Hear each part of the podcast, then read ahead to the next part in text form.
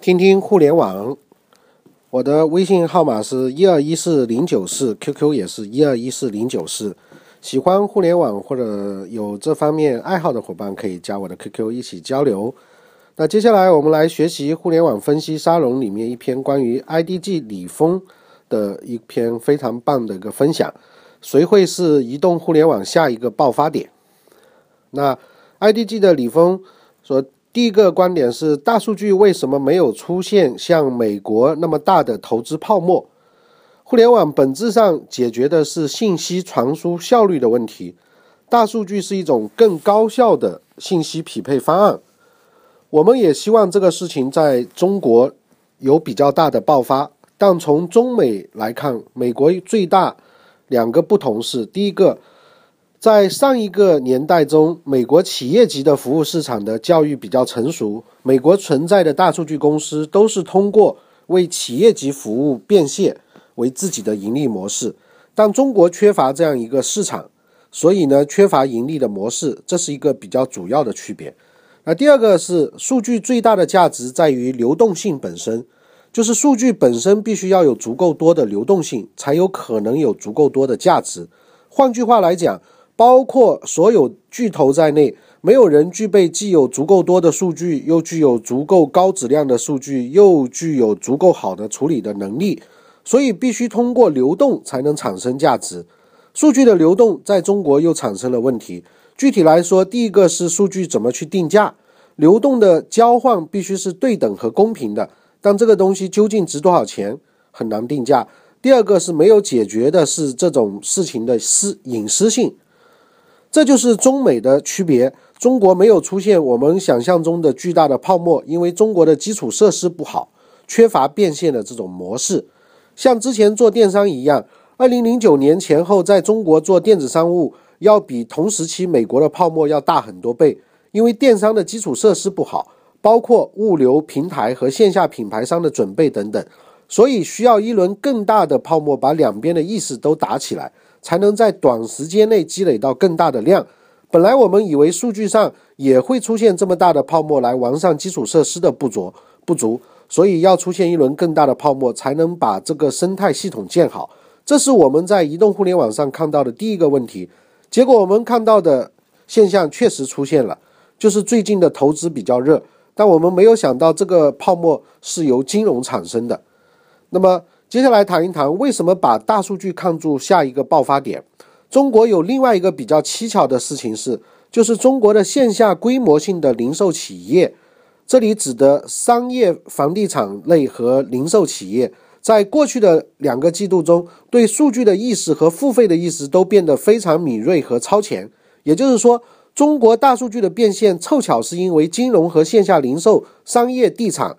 呃，地产商受到了线上的冲击，而产生了对数据或者技术能力的典型的付费需求。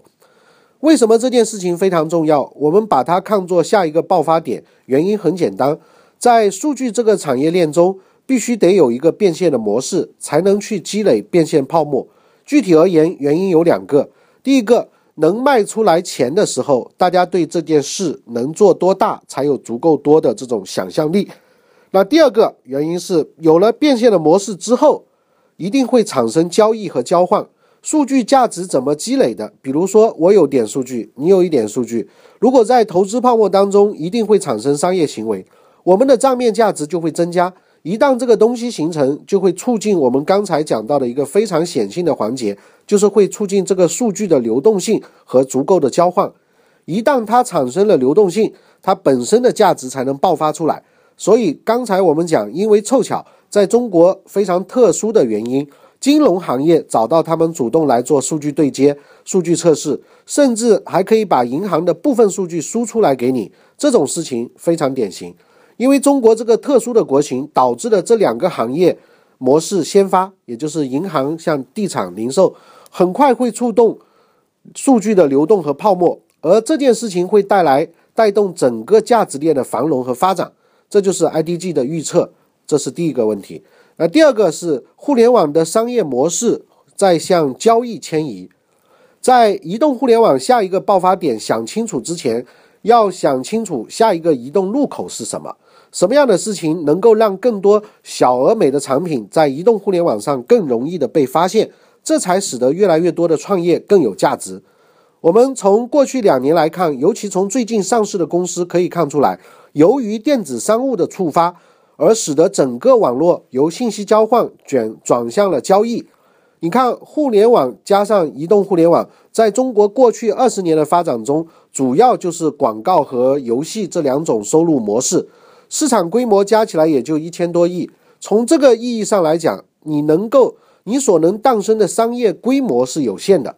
如果有越来越多的商业模式由广告转向了交易，那么显然把整个互联网的商业级别做到了几十万亿的交易级别，这就有了想象的空间了。我们看到过去一一两年的时间，整个互联网和移动互联网行业的商业模式都在向交易迁移，这就可以诞生出更大的市场空间。也就使得很多垂直领域的公司也可以变得足够大。这件事情，我们可以从这样两个角度来看：第一个是世界上的商业模式的本质都是在买更多的时间，就是要占据你更多的时间。从你自己的生活习惯来看，你能想到的问题就是你整天被智能设备占据的时间越来越多，比例越来越高。因为时间分配最终决定了商业的模式。这就意味着你需要把更多的事情搬到这个东西上去，所以你会越来越多的交易和工作放到了智能设备上面来解决。那第二个角度来看，就是我们其实没有猜到金融在整个互联网会热，在进行交易的时候，只有两件事情相关，一个是和货货币或者支付相关的，一个是和信用跟借贷相关的途径。所有的交易要发生，这两件事情是根本的。而在做交易的时候，就需要基础设施。现在互联网金融会热，原因很简单，因为现在这个时候，整个行业需要金融作为基础服务，来为这个行业的提供商们能够去从广告模式转化到交易模式。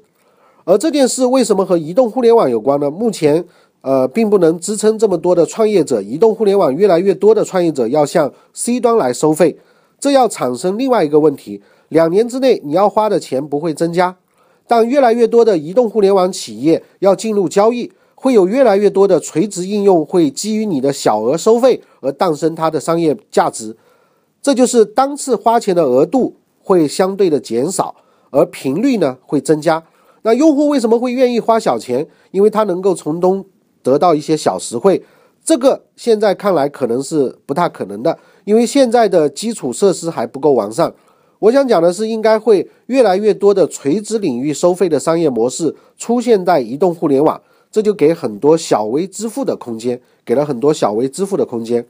那第 IDG 第三个观点就是李峰的观点，就是软硬结合有机会，但你会在哪个环节当中？我们来看看，软硬件结合毫无疑问会有机会。当我们想所有带有信息特征的商业模式。最后的本质还是更高效的信息传输方案。举旅游的例子来解释一下：刚有互联网的时候，IDG 第一个阶段时候投的携程，通过电话解决了一个服务整合性需求。那个时候你很难在互联网订酒店、订机票，携程包个壳做成了。接着就有大量的 OTA 进入，OTA 大量进入这个市场之后，就像团购大量进入这个市场一样的结果，机票和酒店的供应供给商。我们开始重视互联网，就开始做 IT 化。OTA 有些做的不好的人，就会帮助酒店做 IT 系统。后来这些做酒店 IT 系统的，又有一些人把酒店这些 IT 系统分装成 GDS，也就是全球预装系统啊，预订系统，直接对接到 OTA 的订单上。最早看起来，酒店和机票的 IT 化已经比较闭环，在这个闭环完了完成之后，就迎来了 OTA 的规模发展，然后。那么发现流量入口又不够了，那么这个时候就去投去哪儿啊，投马蜂窝啊之类的。现在软硬件结合的人都是在帮一些非常 IT 化的行业做 IT 化，这是我们的结论，不一定正确。呃，这里面当然有机会，我们对软硬结合，尤其是在中国，是持相对保留态度，但也在积极的寻找机会，因为 IT 化里也有。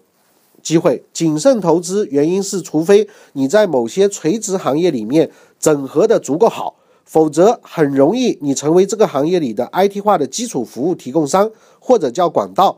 当然也能赚到钱，但赚的是比较苦或者是比较累的钱。那这是来自于 IDG 李峰的一些观点。那我们一起来交流学习。今天就到这里，谢谢，再见。